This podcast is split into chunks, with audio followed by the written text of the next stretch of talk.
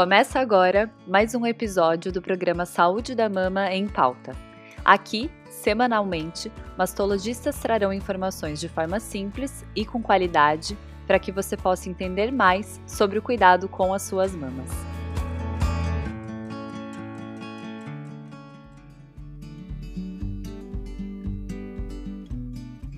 Olá, meu nome é Sabrina Lima, sou médica mastologista e no podcast de hoje vamos falar sobre ruptura de prótese de silicone e contratura capsular. Vou começar falando um pouquinho sobre o que é a cápsula.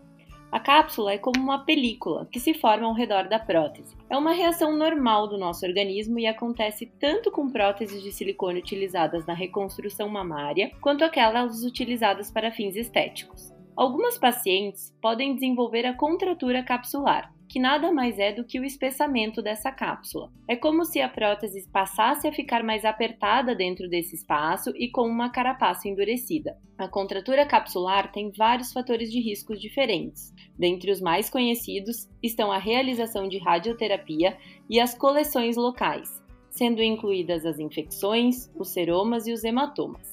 A radioterapia, isoladamente, pode levar a um risco de até 60% de contratura capsular, segundo alguns estudos. Ela é um tratamento oncológico extremamente importante e possui uma série de benefícios no controle da doença muito bem estabelecidos. Quando falamos da reconstrução mamária após o câncer de mama, a prioridade é sempre o tratamento oncológico e, em segundo plano, lidamos com a questão estética. Não podemos deixar de indicar a radioterapia pensando nos seus efeitos locais, como a contratura capsular. Como discutiremos mais adiante, nós temos formas de tratar posteriormente essa contratura. Ainda sobre os fatores de risco, como vilões conhecidos, temos as infecções. Podem ser aquelas conhecidas, aquelas em que a mama fica vermelha e cria coleções de pus, ou as chamadas de subclínicas, que são aquelas onde não há sintomas.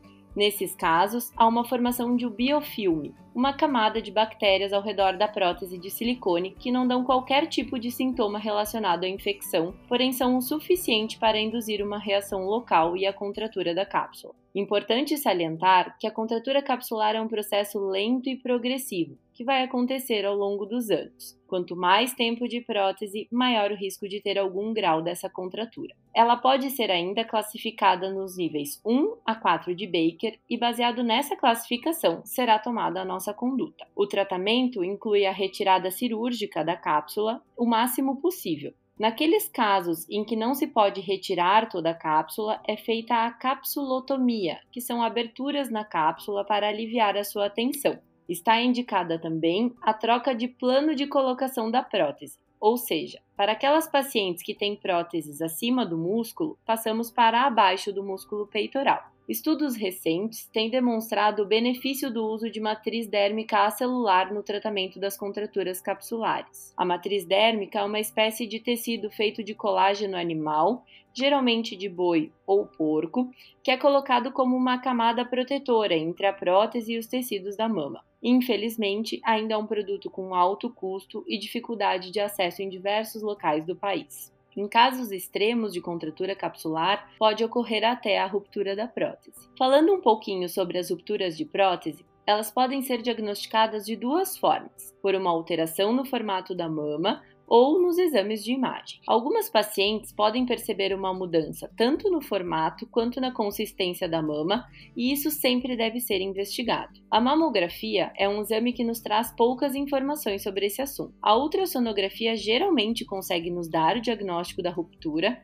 mas se ainda restar alguma dúvida, a ressonância magnética é o exame padrão ouro para avaliação da prótese de silicone. Para avaliação exclusiva da prótese, não é necessária injeção de contraste e fazemos algumas imagens específicas que conseguem nos dizer, inclusive, se a ruptura é dentro da cápsula ou se extravasou para fora da cápsula. Quando há o extravasamento de silicone para fora da cápsula, temos os siliconomas, que são como se fossem pequenas bolhas de silicone que podem se espalhar pelos tecidos. Os siliconomas são muito raros atualmente devido ao tipo de gel de silicone utilizados nos implantes. Hoje utilizamos um gel mais coeso que se espalha menos, causando menos esse tipo de lesão. Tanto que, em muitos casos, a ruptura da prótese é um achado ocasional nos exames de rotina realizados pela paciente, ou seja, não se percebe clinicamente uma mudança no formato da prótese. O tratamento da ruptura de prótese de silicone inclui a retirada da prótese rompida e, sempre que possível, de toda a sua cápsula.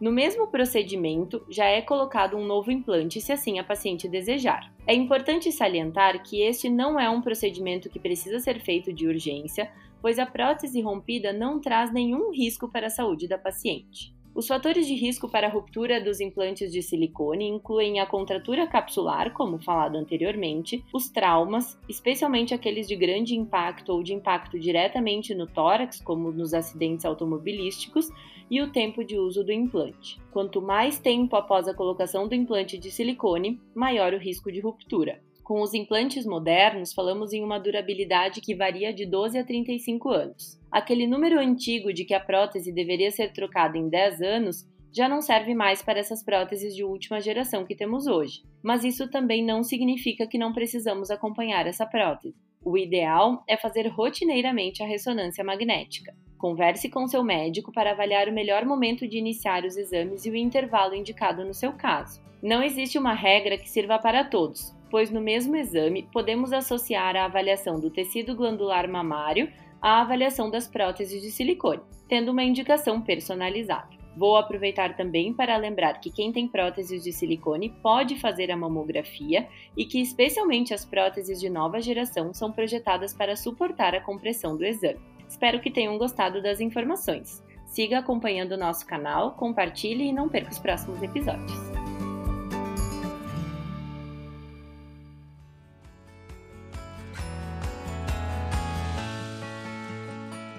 Esse podcast é uma iniciativa da Sociedade Brasileira de Mastologia para te ajudar a entender mais sobre prevenção, detecção precoce e tratamento do câncer de mama. Aproveitem os próximos episódios e fiquem por dentro das nossas novidades através das redes sociais, SBMastologia no Instagram, Sociedade Brasileira de Mastologia no Facebook e também no nosso site, sbmastologia.com.br.